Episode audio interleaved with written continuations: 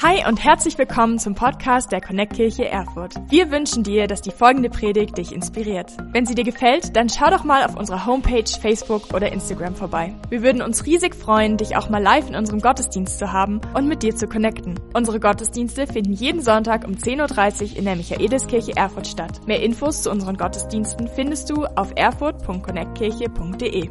Egal wo du gerade bist, wir hoffen, dass diese Predigt zu dir spricht und dich einen großen Schritt in deinem Leben weiterbringt. Viel Spaß beim Zuhören. Einen wunderschönen guten Morgen. Für mich so eine ganz neue Erfahrung, nicht zu predigen, aber mit Maske zu predigen. Ich muss irgendwie die ganze Zeit denken, also wenn ich es jetzt nicht als, als Prediger weit bringe, als Bauchredner könnte ich jetzt sehr schnell einsteigen. Also Sascha Gramel hat jetzt echt schlechte Zeiten, weil jeder kann jetzt so als Bauchredner sich verkaufen. Ähm, auf jeden Fall, hey, schön hier zu sein. Und geht es euch gut? Geht es euch gut? Das ist gut. Dann schau mit gebührendem Abstand deinem Nachbar an und sag, gut ist gut. Gut ist gut. Und wer, wer mag es, glücklich zu sein? Okay, wir können noch ein bisschen nacharbeiten bei manchen, aber also dreh dich wieder zu jemandem mit gebührendem Abstand und sag, glücklich ist gut. Glücklich ist gut, ja. Und ähm, wir wollen heute darüber nachdenken, wie können wir das Gute im Leben absichern, wie können wir unser Glück im Leben absichern. Und ich habe gelesen, dass Wissenschaftler was untersucht haben, nämlich Großzügigkeit. Sie haben Großzügigkeit untersucht und die haben geschrieben, großzügige Handlungen wie Schenken oder Spenden lösen im Gehirn Glücksgefühle aus. Ob eine Essenseinladung an einen Freund, ein Geschenk für den Partner oder eine Spende an einen Bedürftigen, Großzügigkeit tut nicht nur den anderen gut, sie tut auch mir gut. Also, wenn gut gut ist, dann ist Großzügigkeit auch gut. Wollt ihr das auch mal sagen? Großzügigkeit ist gut. Ist gut. Das hat übrigens nicht nur die Wissenschaftler unserer Zeit entdeckt, sondern vor vielen Tausenden von Jahren hat Gott das festgehalten in der Bibel. Und dort im ersten Teil der Bibel, im Alten Testament, bei der Überschrift Sprüche, hier finden wir lauter weise Sprüche, wo jemand das Leben so beobachtet hat, durch das Leben gegangen ist, die Höhen und Tiefen des Lebens erfahren hat und er hat Dinge, die im Leben funktioniert haben, Dinge, worauf wir im Leben achten sollen, die hat er festgehalten in Weisheitssprüchen. Und dort in, in die, unter dieser Überschrift Sprüche in Kapitel 11, 24 und 25. Sprüche, Kapitel 11, 24, 25. Wer großzügig gibt, wird dabei immer reicher. Wer aber sparsamer ist, als er sein sollte, wird immer ärmer dabei. Dem Großzügigen geht es gut, er ist zufrieden. Wer anderen hilft, dem wird selbst geholfen werden. Ich liebe mein Leben. Und weil ich mein Leben liebe, liebe ich auch Sicherheit. Als unsere Kinder noch kleiner waren, sind wir oft in den Vogesen gegangen, so ein Wald wie Thüringer Wald, nur in Elsass in Frankreich. Und wir sind dort oft wandern gegangen. Und ich glaube, es hat nur zwei Sätze gegeben, die meine Kinder von mir gehört haben. Geh da nicht hoch, komm da runter. Das Problem war, mein Sohn fand es langweilig, auf ebene, breite Straßen zu laufen, aber sobald es was zu klettern gab, einen Felsvorsprung, da war er sofort dabei. Und ich fand das mordsgefährlich.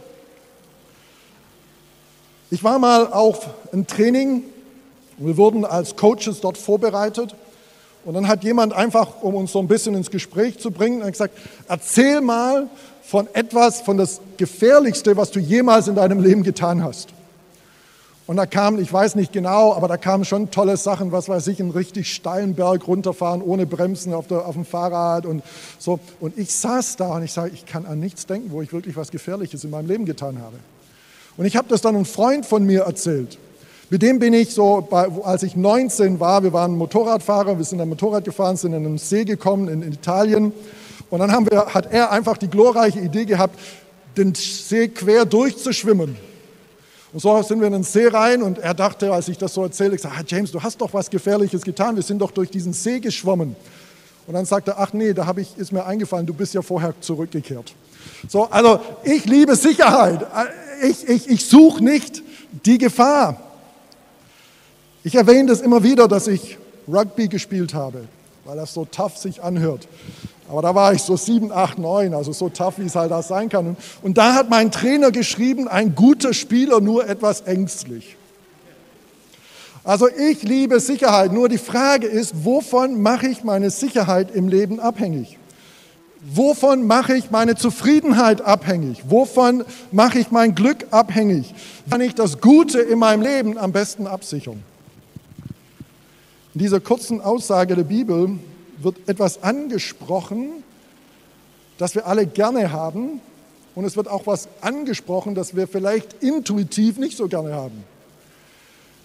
Intuitiv haben wir gerne haben. Ich will was haben. Ich will meine Sicherheit haben, ich will Glück haben, ich will Zufriedenheit haben. Haben ist gut. Was mir nicht unbedingt gefällt oder intuitiv so einfällt, ist geben. Weil wenn ich was gebe, dann habe ich es nicht mehr. Aber haben ist gut. Geben ist nicht das, was ich intuitiv als, wow, muss ich unbedingt haben.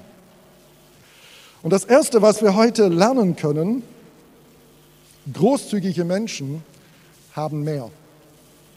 Das Erste, was wir lernen können, ist, großzügige Menschen haben mehr. Hinter dieser Aussage der Bibel steht das Bild eines Landwirtes.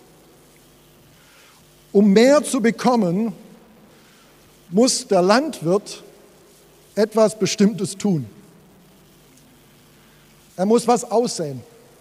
Stellt euch einen Landwirt, der hat hier einen, einen, einen Sack mit Saatgut und hier hat er seinen Acker.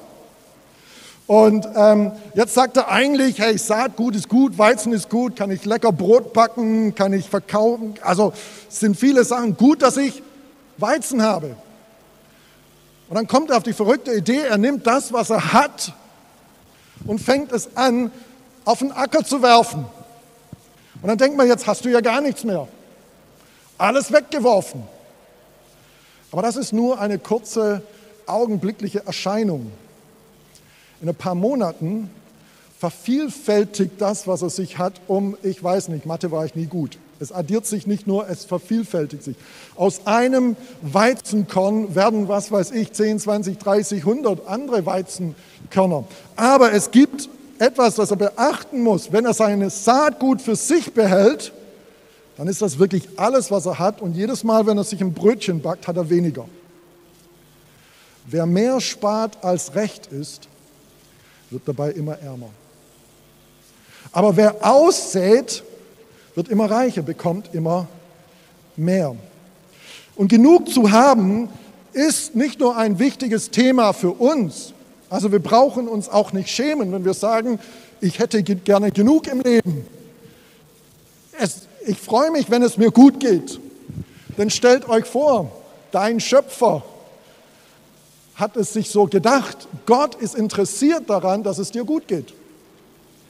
Ganz am Anfang, als Gott die Menschen geschaffen hat, hat er sie nicht geschaffen, um auf Sparflamme zu leben. Fangen wir an, ganz am Anfang von der Bibel, 1. Mose, Kapitel 2, Vers 9. Und Gott, der Herr, ließ alle Arten von Bäumen in dem Garten wachsen. Schöne Bäume, die köstliche Früchte trugen. Also nicht hier nur einfältige Ernährung, immer Fastfood-Burger. Ich finde, das hätte völlig ausgereicht, aber Gott war da irgendwie anderer Meinung. Er denkt Trennkost, viele verschiedene Arten von Bäumen und dann kommt noch der Klopper. Dann sagt er, du darfst jede beliebige Frucht im Garten essen, abgesehen von einem Baum, der war ziemlich giftig. Du darfst von jeglicher Frucht essen. Gott hat eine reiche Versorgung schon am Anfang sich ausgedacht. Die Bibel sagt uns, Gott weiß, dass wir Kleidung und Nahrung brauchen. Ihr liebe Frauen, Gott weiß, dass ihr neue Kleider braucht. Ihr weiß, dass euer Schrank voller nichts ist. Ähm, Gott sorgt sich um euch.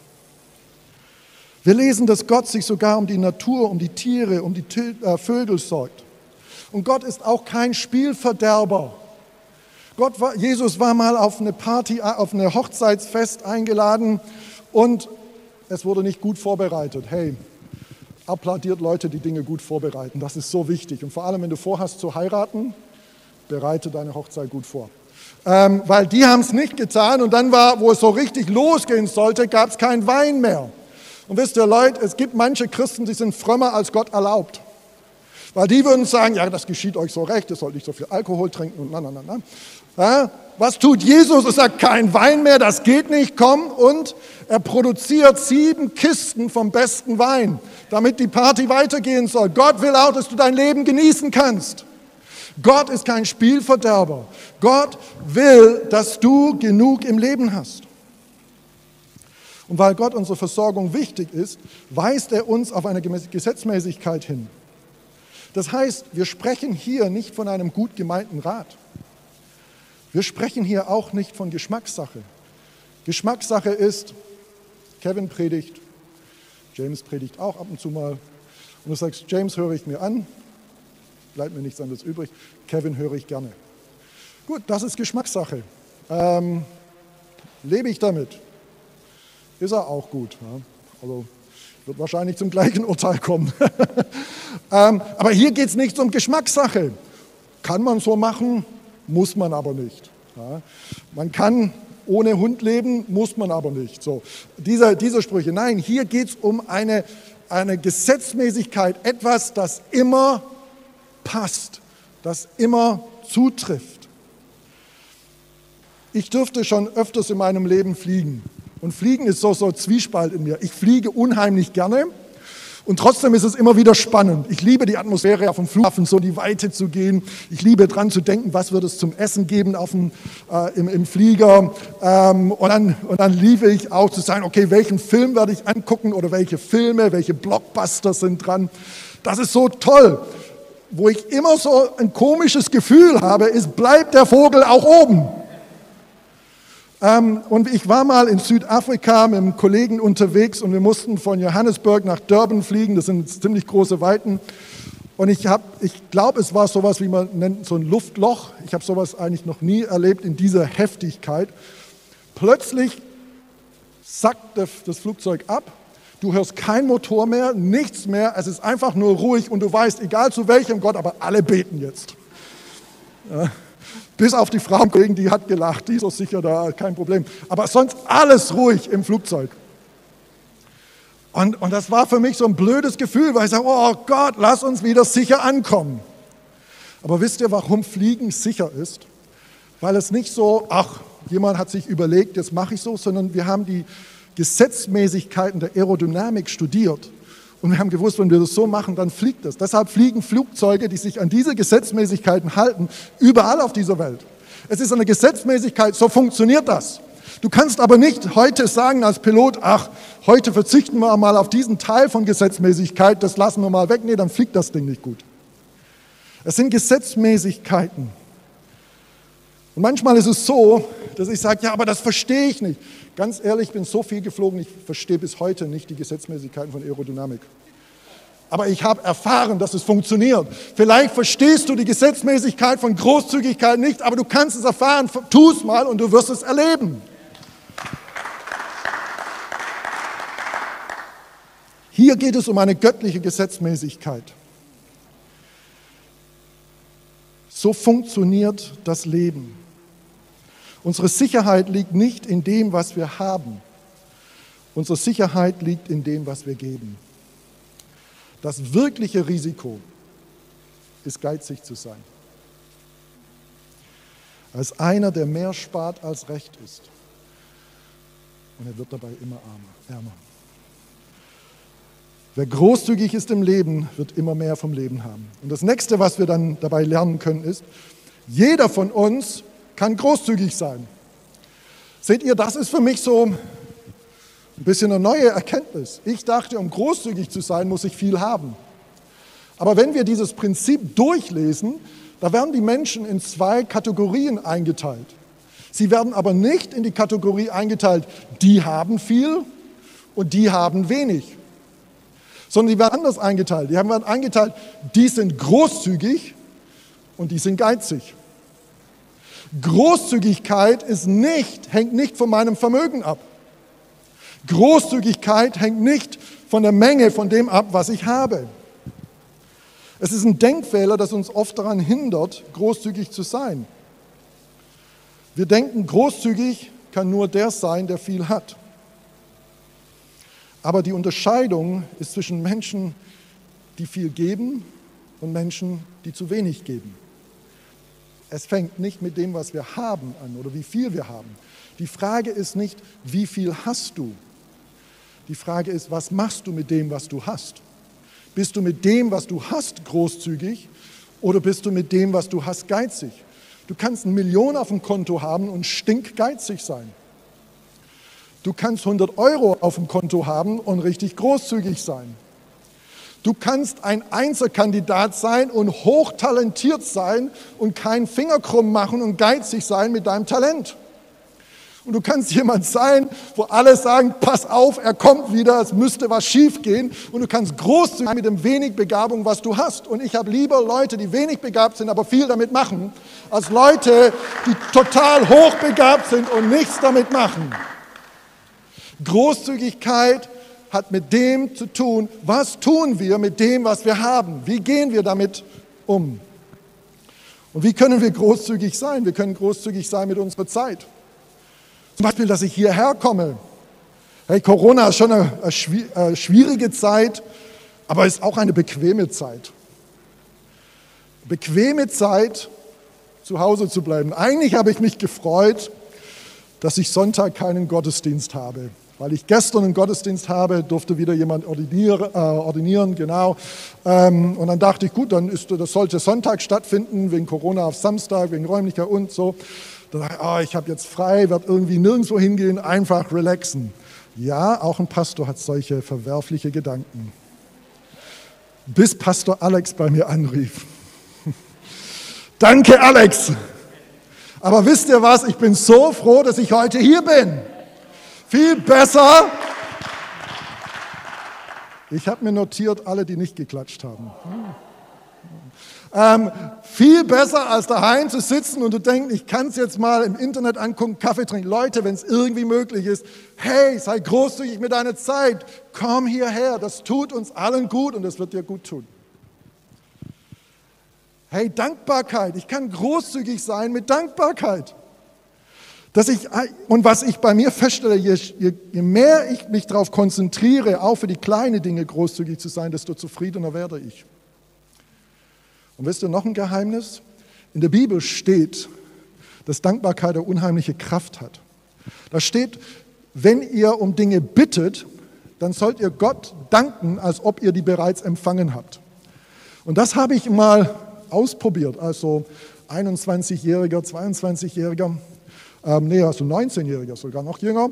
Und da hat ein Prediger gesagt, genau das, sagt, hey, wenn du Gott um Dinge bittest, dann sollst du bereits danken, als wenn du sie schon empfangen hast. Ich bin nach dem Gottesdienst hingegangen und gesagt, habe ich das richtig verstanden? Ja, also wenn du Gott um Dinge bittest und so, dann fang an, ihm dafür zu danken, dass du sie bereits empfangen hast. Was habe ich getan?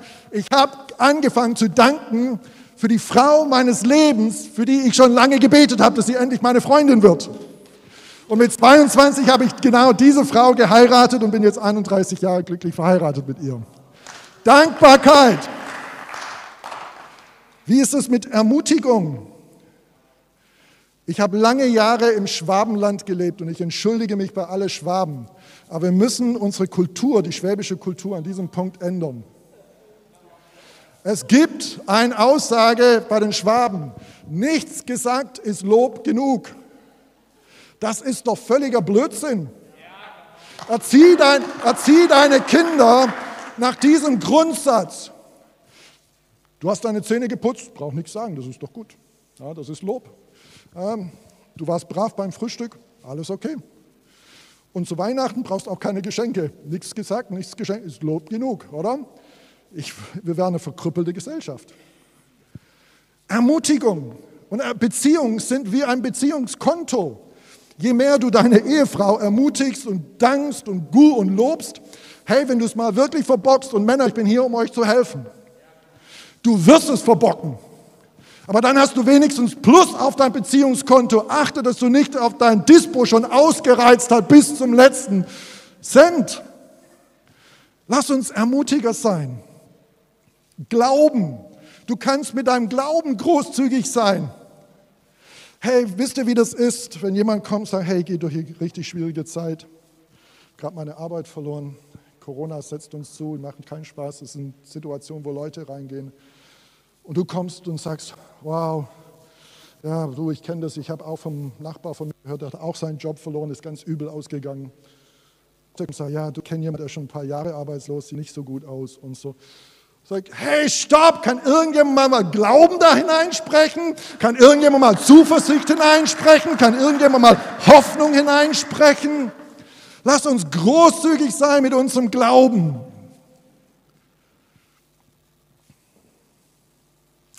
Und auch mit unseren Finanzen. Hey, super, was ihr macht. Und wisst ihr was? Ich liebe Corona-Zeit in diesem Sinn, Klammer auf. Also ich hoffe, es ist auch bald vorbei. Aber gestern Abend haben wir indisch gegessen. Warum? Hey, wir sind unter Zugzwang. Wir müssen unseren Gastronomen jetzt helfen. Und dann sind wir heimgefahren von dem Gottesdienst und gesagt, okay, wo geht es heute Abend hin? Zum Italiener oder zum Inder? Da haben wir, oh, ich habe ein äh, Tikka Mixed Grill mit Lamm, Matten, äh, Hähnchen und, und Garnelen drauf und Nahenbrot und Reis und so. Hey, und, was, und dann noch ein großzügiges Trinkgeld geben. Warum? Wir können Menschen in dieser Zeit mit unseren Finanzen segnen. Hey, und wie sieht es mit der Kirche aus? Kirche öffnet einen Raum, in dem Menschen bei Gott Sinn und Halt für ihr Leben finden. Kirche öffnet einen Raum, wo Menschen ein Zuhause finden, die bisher kein Zuhause haben. Kirche ist ein Ort, wo Menschen Ruhe für ihre Seelen finden, weil sie einen Ort finden, wo sie von Jesus lernen können, der uns Ruhe für unsere Seelen schenkt. Kirche ist ein Ort, wo Menschen Heilung erfahren für ihre Beziehung, für ihren Körper, für ihre Brüche im Leben. Kirche ist ein, von Gott ins Leben gerufen worden, damit sie eifrig dabei ist, Gutes zu tun für ihre Stadt, für ihre Mitmenschen, für ihr Land. Kirche ist eine Gemeinschaft von Menschen, die als Friedensstifter in ihrer Stadt und in ihrer Unis, in ihren Familien, in Wohnblocks unterwegs ist. Willst du diese Kirche? Willst du diesen Ort? Investiere in deine Kirche dass das Zuhause wächst. Als Pastor meiner früheren Gemeinde hat sich eine Familie bekehrt und das war auch so ein Draufgänger-Typ. Und ähm, dann kam so, seine Freunde, war nicht so im christlichen Umfeld, ähm, hat nicht so im christlichen Umfeld gelebt, seine Freunde kamen und dann so dieses Klischeehafte, ja, Kirche will nur dein Geld. Und wisst ihr, ich habe von jemandem, der sich frisch für Jesus etwas ganz Wichtiges gelernt. Und wisst ihr was? Hey, wenn du nur ganz neu mit Jesus unterwegs bist, wir können so viel von dir lernen. Weil dieser, dieser Mann, der, der hat dann einfach zu diesem Freund, der gesagt hat, hey, die Kirche will nur dein Geld. Er hat gesagt, ja klar, das Fitnessstudio auch. Die wollen alle mein Geld. Aber ich investiere mein Geld dort, wo es mir gut tut. Dort, wo ich zu Hause habe. Das nächste, großzügig ist, wenn ich von dem gebe, was ich selbst gut gebrauchen könnte. Ich war vor kurzem auf der Deponie, weil ich endlich Raum schaffen musste im Keller. Und ich habe da so alte Klappstühle, Blechklappstühle dabei, die verbogen waren, mit dabei gehabt. Ich hatte so einen alten Bilderrahmen, ein Bild da drin und ich habe sie einfach weggebracht. Dann, als ich dabei war, mein Auto zu entladen, kommt einer und sagt, hey, diese Klappstühle, funktionieren die noch? Komische Frage für Deponie. Ich mein, aber ich habe einfach gesagt, ähm, Sie können sie ja mal testen. Hat sich draufgesetzt und sagt, hey, ich bin Camper, für einen Campingplatz sind die richtig gut. Darf ich die mitnehmen? Ich sage, klar. Und dann bin ich, habe weiter gearbeitet und dann habe ich geschaut auf sein, auf, sein, auf sein Auto, auf sein Fahrzeug und gesehen, er hat auch das Bild mit dem Holzrahmen auch mitgenommen. Wisst ihr was, jetzt könnte ich hierher kommen und sagen, ey, ich bin total großzügig. Ich habe da jemandem Klappstühle geschenkt. Ich habe jemandem ein tolles Bild geschenkt. Was bin ich großzügig? Das ist nicht Großzügigkeit, das ist Entsorgung. Großzügigkeit ist, wenn ich von dem gebe, was ich selbst gut gebrauchen könnte. Wenn ich jetzt ein freundliches Wort brauchen könnte und ich gebe ein freundliches Wort. Wenn ich jetzt eine helfende Hand brauchen könnte und ich gebe eine helfende Hand.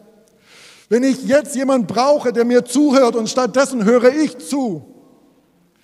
Wenn ich von dem, was Gott mir finanziell gegeben hat, selber noch brauchen könnte und finanziell nicht gut dastehe, Und trotzdem, sein, trotzdem werde ich Trinkgeld geben, trotzdem werde ich großzügig sein, trotzdem werde ich in meine Kirche investieren. Großzügigkeit ist nicht etwas, hängt nicht von dem, was wir haben ab, es hängt von unserem Herzen ab. Wenn Gott der Bibel wirklich Gott ist und diese Gesetzmäßigkeit wirklich stimmt, dann, musst du, dann müssen wir unser Denken ändern. Nicht, ich kann es mir nicht leisten, großzügig zu sein, sondern dann müssen wir anfangen zu sagen, ich kann es mir nicht leisten, nicht großzügig zu sein. Du kannst es dir nicht leisten, nicht großzügig zu sein. Wir sind nicht abhängig von dem, was wir haben, wir sind abhängig von dem, was wir geben. Jesus hat gesagt, und damit komme ich zum Schluss, ich bin gekommen, um ihnen das Leben in ganzer Fülle zu schenken. Wie fängt dieses Abenteuer von Großzügigkeit überhaupt an? Dass du registrierst, hinter diesem Gesetzmäßigkeit steckt Jesus. Und er ist der, der uns ein erfülltes Leben schenkt. Und wie fange ich ein Leben mit Jesus an? Jesus sagt, wer versucht, sein Leben zu behalten, wird es verlieren. Doch wer sein Leben für mich aufgibt, wird das wahre Leben finden. Auch hier sind wir wieder bei Geben. Wenn du versuchst, dein Leben festzuhalten, wirst du es verlieren. Wenn du es Jesus gibst, wirst du es erhalten. Du hast ein Leben voller Hoffnungslosigkeit, gib dieses Leben Jesus und ernte ein Leben der Hoffnung. Du hast ein Leben ohne Halt, gib diesen Leben Jesus und du kriegst ein Leben voller Halt. Du hast ein Leben ohne Sinn, gib Jesus dieses Leben und du erhältst ein Leben voller Sinn. Gib Jesus dein ganzes Leben. Du meinst wirklich das, dein ganzes Leben? Ja. Gib Jesus dein Leben mit Zweifel, mit aller Schuld, mit allem Versagen. Gib ihm dein ganzes Leben, die Brüche in deinem Leben. Und was wirst du dafür bekommen? Ein erfülltes Leben. Großzügigkeit ist der Weg, den Gott für dich bereitet hat, damit es dir gut geht, damit du zufrieden bist, damit du glücklich bist und dass das alles in alle Ewigkeit fortdauert. Hey, komm, lass uns die Augen schließen. Ich möchte ein Angebot an euch weitergeben. Vielleicht hast du noch nie dich für ein Leben mit Jesus entschieden. Aber es fängt damit an. Diese Gesetzmäßigkeit von Großzügigkeit funktioniert zum Teil ohne Gott, aber absolut am besten mit Gott.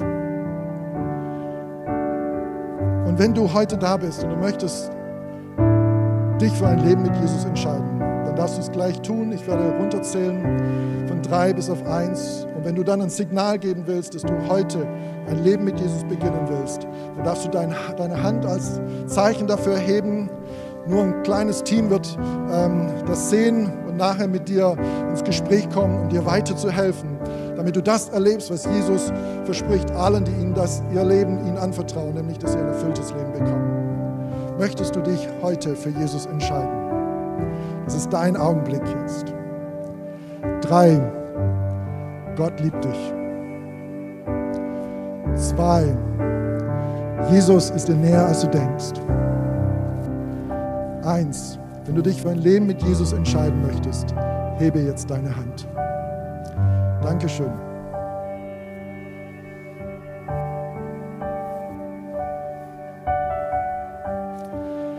Hey, mega, das ist Riesenfreude im Himmel. Und danke, Jesus, für, diese, für dieses neue Leben, das begonnen hat. Und jetzt möchte ich einfach an uns alle, an, an ja, come on. Yes. Hey, und wir stecken hier drin, gemeinsam in diese Sache. Und wenn du sagst, es zieht, es ist, fällt mir nicht leicht, aber ich will diese Sache mit der Großzügigkeit leben. Hey, ich lade dich ein, jetzt mit mir aufzustehen. Ich stehe bewusst auch auf. Und lass uns Gott als Kirche einfach nochmal hingeben und sagen, Gott, wir sind hier, um großzügig zu sein. Wir sind hier, damit es Menschen gut geht. Wir sind hier mit dem, was du uns hast, einfach zu geben und großzügig zu sein. Wir werden nicht jammern, ob wir zu viel, dass wir zu wenig haben, sondern wir wollen einfach anfangen, mit dem, was wir haben, großzügig zu sein, damit du einen Unterschied in dieser Stadt machen kannst, damit du einen Unterschied machen kannst in Ilmenau, damit du einen Unterschied machen kannst in andere Orte, wo du uns hinsendest, um Menschen dort ein Zuhause zu bieten. Come on, lass uns stehen und Gott uns nochmal ganz neu hingeben. Gott, du siehst diese Kirche, die hier vor dir steht und ich bete, dass du anfängst, dieses Prinzip Wirklichkeit werden zu lassen in ihrem Leben. Ich bete, dass du ihre Großzügigkeit Dankbarkeit krönst mit Multiplikation von dem, was sie brauchen, dass sie Glück erfahren, dass sie Gutes erfahren, dass sie genügend haben und dass sie noch mehr geben, mit dem sie großzügig sein können. Danke, Herr, für all das, was diese Kirche sich im Herzen vorgenommen hat und lass es Wirklichkeit werden. In Jesu Namen. Amen. Wenn du mehr über Jesus erfahren willst oder deine Geschichte mit uns teilen möchtest, dann schreib uns gern auf Facebook, Instagram oder eine E-Mail an info at connectkirche.de. Du bist begeistert von der Connect Kirche und möchtest unsere Arbeit unterstützen? Dann findest du auf unserer Homepage weitere Details dazu, wie du dies tun kannst. Falls du nicht aus Erfurt und Umgebung kommst, aber dennoch aktiv verfolgst, was wir als Kirche tun, möchten wir dir zuallererst Danke sagen, dass du auf diese Art Teil von dem bist, was hier in Erfurt geschieht. Gleichzeitig wollen wir aber sicherstellen, dass du vor Ort eine Kirchenfamilie Familie hast. Wir sind der festen Überzeugung, dass es keinen Ersatz dafür gibt, eine Kirche vor Ort zu haben, in der du connected bist und Beziehungen pflegen kannst, die dich im Glauben voranbringen. Falls du keine Kirche vor Ort haben solltest, ermutigen wir dich dazu, dir eine zu suchen. Wenn du dabei Hilfe brauchst, melde dich gern unter info. Danke fürs Zuhören und bis bald.